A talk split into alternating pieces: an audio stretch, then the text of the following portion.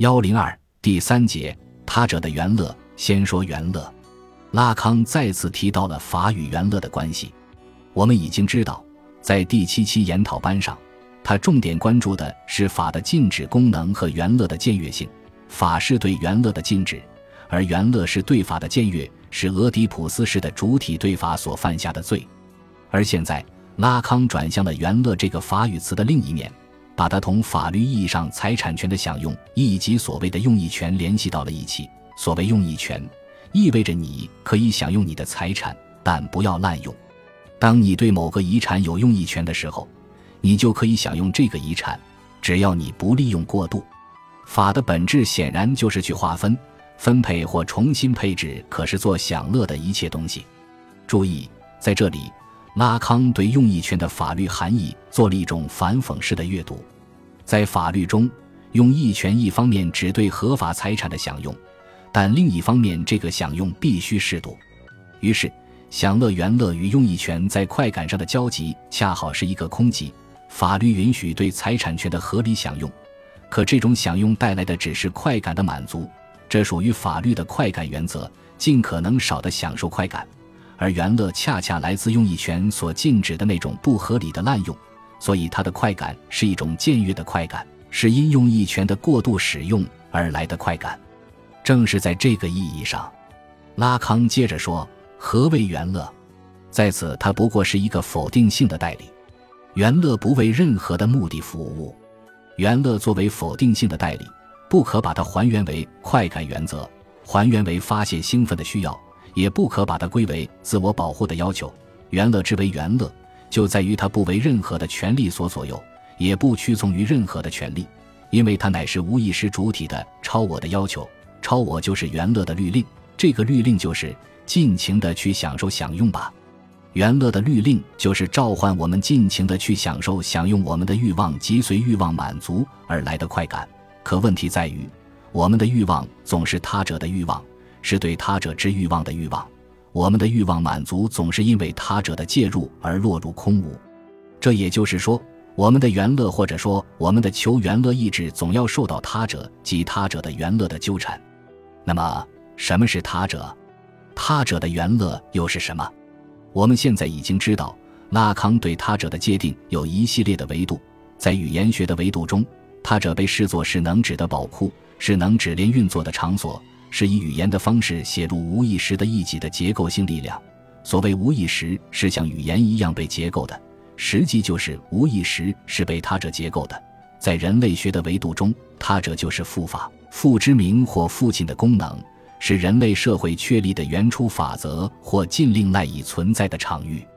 是主体在社会或者说主体间关系中必须怎样、只能怎样和不能怎样的契约。简言之。这个他者秩序是主体需要去认同的东西，是主体建构其自我理想的场所。在精神分析实践的维度中，他者是主体间的言谈得以发生的场所，因而也是移情赖以发生的场所，是规定欲望的指向的东西。同时，他者也指处在他者场域或能指秩序中的他人主体，比如相对于受分析者而言的分析师，相对于孩子而言的父母，相对于学生而言的老师等等。在拉康有关他者原乐的讨论中，他者的这诸多维度依然被保持着，但也有所修正。其中最重要的修正就是从事在界的层面对他者的思考。他者原乐就是在这一思考中提出的。拉康把他者区分为作为能指的他者和作为能指他者之象征的他者身体，前者属于能指集合的领域，属于象征界。其与元乐主体的关系是围绕菲勒斯这一优先能指来构成的，在那里，主体寻求的是一种菲勒斯的满足或快感，所以拉康把这一发生于象征界的元乐又称为菲勒斯元乐。后者即所谓的他者身体，则属于能指集合以外的领域，属于主体总想与之相遇，但又总是与他失之交臂的实在界。他者身体属于对象 A，更确切地说。属于在幻象结构中无法被缝合的剩余，其与元乐主体的关系是一种不确定、不可能的关系，因为连接两者的是他者身体的非一的存在。所谓他者元乐或他者身体的元乐，指的就是主体与这种非一的存在的关系，并且由于他者身体的这种非一的存在是在他者之内的，它指的是他者本身不具有一，或者说以不具有一的形式而具有的一部分，是作为能指的他者所无法捕捉的。故而他者或他者身体的原乐是超越了菲勒斯原乐的另一种原乐，它实际就是女性性欲或者说女性原乐。可到底什么是他者身体的非一的存在？究竟该如何理解菲勒斯原乐和他者原乐之间的区分？或者说这一区分究竟是如何产生的？要回答这两个问题，就必须从外面往里绕，就必须对拉康以前的某些理论再来一次。有些甚至是已经再来一次之后的再来一次。所谓两种原乐的区分，涉及原乐与能指的关系。其实早在五十年代末至六十年代初，开始在欲望的辩证法中引入原乐的维度时，这一区分就隐然出现了。例如，在一九六零年的《主体的倾覆和欲望的辩证法》一文中，通过对弗洛伊德有关原始父亲以及子民谋杀父亲的神话的修正，拉康就指出。言说主体的原乐是被禁止的，这被禁止的原乐实际就是原始父亲所享受的那种原乐，那是一种超越于原始大法之外的纯粹原乐，至少在神话性的回溯意义上看是这样。而在原始大法及乱伦禁忌确立之后，主体的原乐就只有借助菲勒斯能指的法则，以及通过接受复法的阉割才有可能。在这里，我们隐约看到了一种区分。被菲勒斯能指禁止的原乐和通过拥有菲勒斯能指而获得的原乐，进而，在有关康德与萨德的讨论中，以及在有关焦虑的第十期研讨班中，我们又看到了欲望主体因僭越法的禁令而来的原乐和隐藏在道德律令背后的绝对他者——上帝或至高的邪恶存在的原乐的区分。有时，他还用他者的原乐来特指处于卑下对象这一受虐位置的女性的原乐。但这个原乐并非女性自己所拥有的，而是处在另一位置的男性想象出来的。所以，这个他者的原乐实际是主体因享用他者而来的原乐，也是主体在享用他者时想象出来的他者原乐。在六十年代，有关元乐的这些区分都只是已然存在于此，并未被理论化。可是，到第二十期研讨班中，元乐的区分已经成了全面讨论女性性欲的基础。并且对于区分本身也已经有了理论化的说明。现在接受了象征性阉割的主体的元乐被称为是菲勒斯元乐，有时也称其为象征的元乐。而通过菲勒斯原乐回溯性的指认出来作为终极原因的原乐，则被称为他者原乐或他者身体的原乐。在此，我们要接着看一下拉康对身体概念的特殊运用，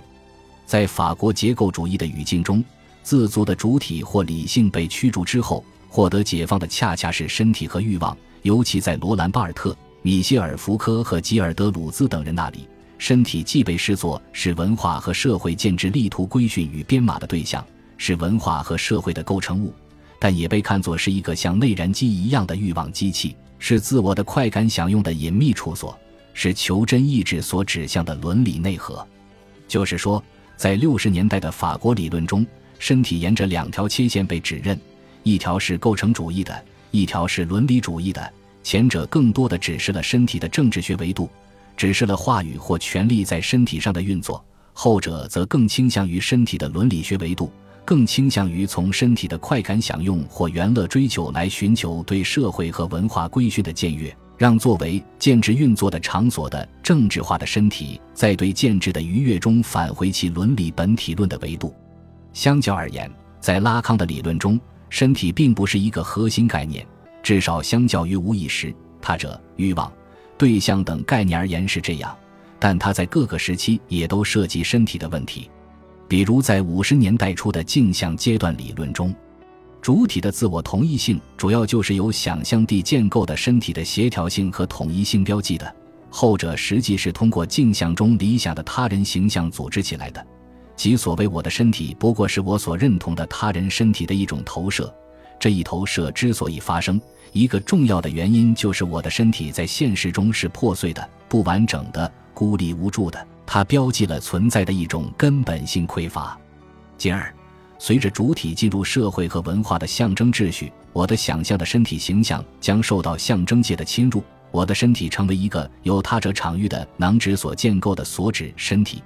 比如母亲作为第一个他者及母亲他者把自己的欲望投注到孩子的身上，孩子由此而获得对自己的身体的意识，把自己想象为母亲所欲望的菲勒斯，并欲望成为母亲所欲望的菲勒斯。所谓的菲雷斯格式塔，实际就是一种格式塔身体，一种理想的身体完形。但是父亲的介入既剥夺了母亲他者的身体形象的完整性，也在主体身上划出了一道阉割之痕。更重要的在于，在象征秩序中，他者的欲望不仅决定了身体的形象，决定了主体对自己的身体的想象，而且决定了身体的享乐方式。总之。主体在象征界通过认同构成的作为自我理想的身体，是由他者场域的能指或处在这一界域的他者欲望决定的，是被语言所切割的。我的身体从来就不是我自己的，它是由他者的欲望明写出来的。进而，由于他者总是一个有欠缺的他者，一个以无止境的要求来循环和面制主体之欲望的他者，故而对主体而言，他者的欲望总是一个谜。主体的欲望与他者欲望的相遇，总是导致失败。面对他者无止境的欲望之谜，主体只能不断绝望地发出这样的质问：你究竟想要什么？你究竟想从我这里得到什么？在这时，那个象征化的身体就变成了一个歇斯底里化的身体。不妨说，象征界的身体实际上就是一个歇斯底里化的身体。